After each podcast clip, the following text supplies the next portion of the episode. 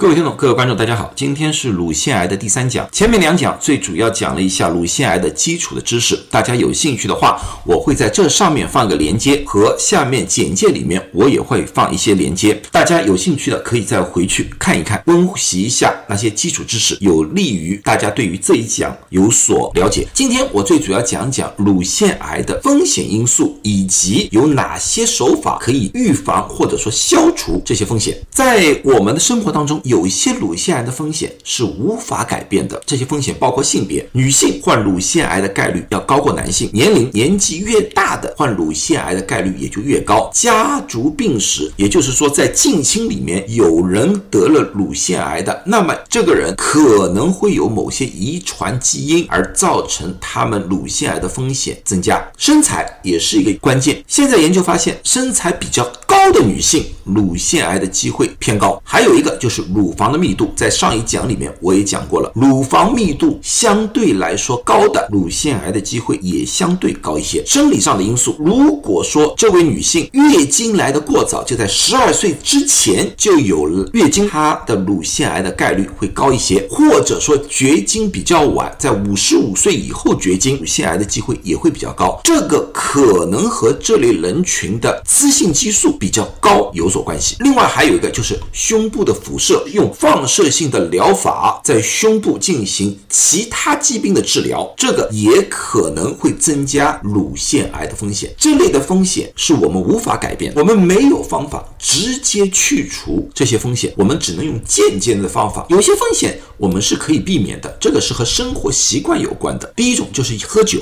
一般来说的话，如果是社交性的喝酒，比如说去参加某一个宴会、朋友聚会，难得喝一杯两杯，不认为会增加。乳腺癌的风险，但是如果有些人每天都需要喝一杯的话，那么和普通人群相比，他的乳腺癌的风险增加了百分之七到百分之十。如果每天喝两杯以上的，风险增加了百分之二十。超重和肥胖也是乳腺癌的一个风险来的，不运动。更加是一个乳腺的风险。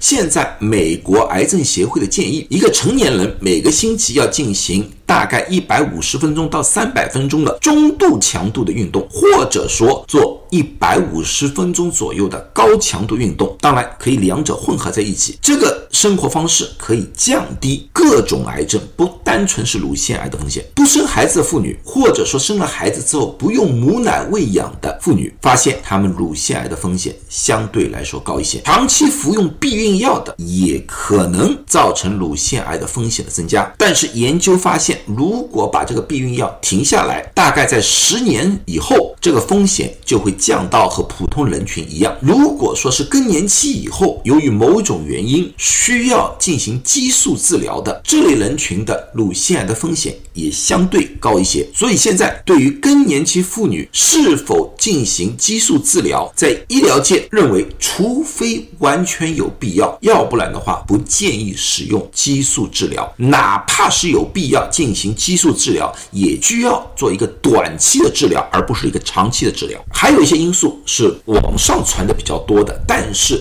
从我们临床上面。或者说，在医学报告上面，我们无法得到一个非常完美的结论。一种是饮食，有些人说高脂肪的饮食可能会造成乳腺癌的增加，但是从现在的报告里面并没有发现。很多医生和科学家认为，高脂肪的饮食可能不是直接造成乳腺癌的风险，而是高脂肪的饮食增加了患者的体重，从而增加了乳腺癌的概率。在亚洲，经常会说用。豆类饮食可以减少乳腺癌的风险，确实有些研究有这样的数据，但是大家发现这个数据也并不是完整。有些研究发现，对于亚洲人豆类饮食有帮助，但是对白种人反而没有帮助。这里面具体的原因还需要进一步的研究，但是最起码的可以发现，豆类饮食并没有增加乳腺癌的风险。所以说。大家如果希望通过豆类饮食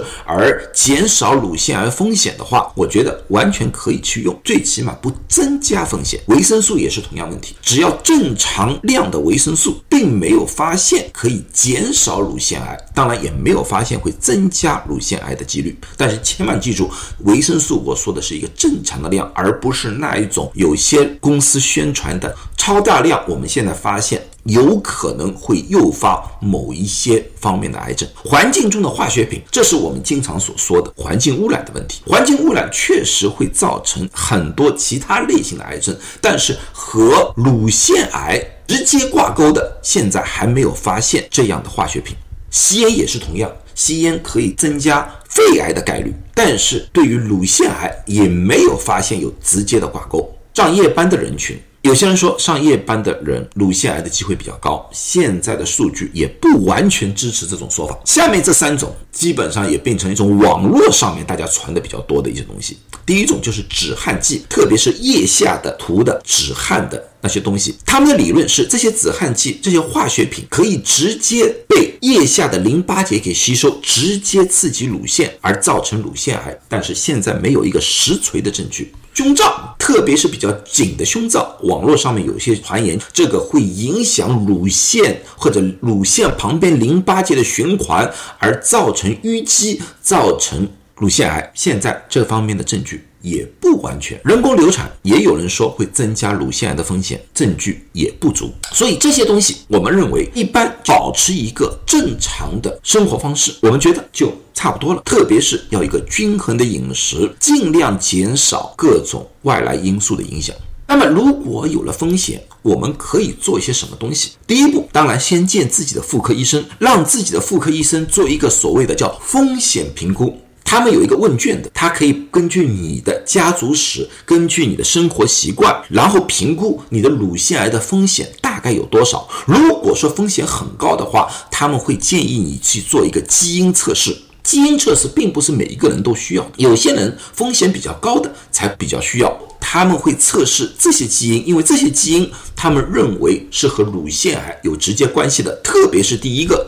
BRCA 一和 BRCA 二，他们认为这个和乳腺癌有非常直接的关系。但是做了基因测试之后，不管你的基因测试是阴性和阳性，并不代表你一定会得乳腺癌，只是你的风险相对来说比较高。那么医生会根据这个基因测试而告诉你们怎么样进行一些预防。一般预防有两种方式，一种方式是。药物性的预防，另外一种预防的方式是手术性的预防。药物性的预防有分两种药物，一种药物我们叫选择性雌激素受体调节剂，英文叫 S。ERM，它最主要的作用是阻断乳腺细胞里面的雌激素，但是对身体其他组织里面的雌激素没有影响。这个最主要有两种药物，一种是他莫西芬，一种是雷洛西芬。这类药物如果服用的话，往往需要连续服用五年。它可以减少乳腺癌的风险，大概减少三分之一。由于它对于身体其他组织的雌激素没有影响，所以它还可以预防。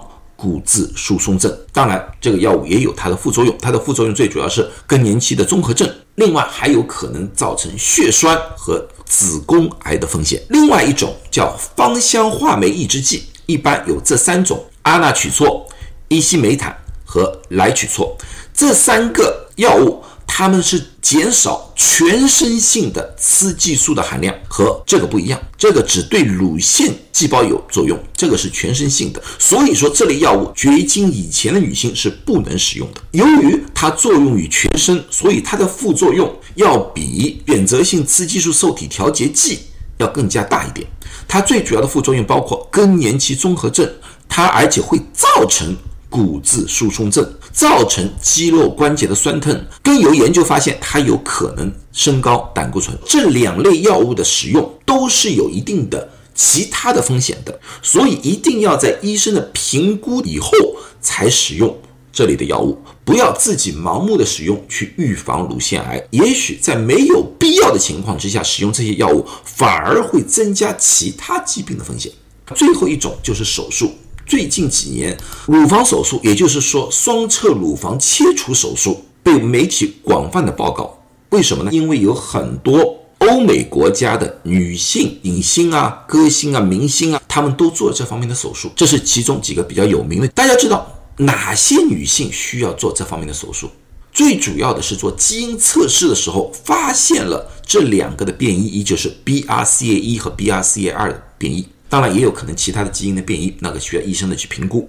但是我们千万要记住，有这两个基因突变的，并不一定等于你一定会得乳腺癌，只是概率要高了很多。另外，大医生还需要看看这类人群他的直系亲属里面有没有患乳腺癌的，还要看一看三十岁之前有没有做过由于其他疾病做的胸部的放射疗法，还有如果有些人。单侧已经发现了乳腺癌，那么在做手术的时候，医生会建议双侧全部切除。这类手术切除，现在的研究发现可以降低乳腺癌的风险，大概百分之九十或者更多，但是还不是百分之一百。好了，今天把乳腺癌的风险以及预防的措施和大家分享了，下一集我会讲讲乳腺癌的治疗的方式。希望今天的讲座对大家有所帮助。祝大家都健康，谢谢大家。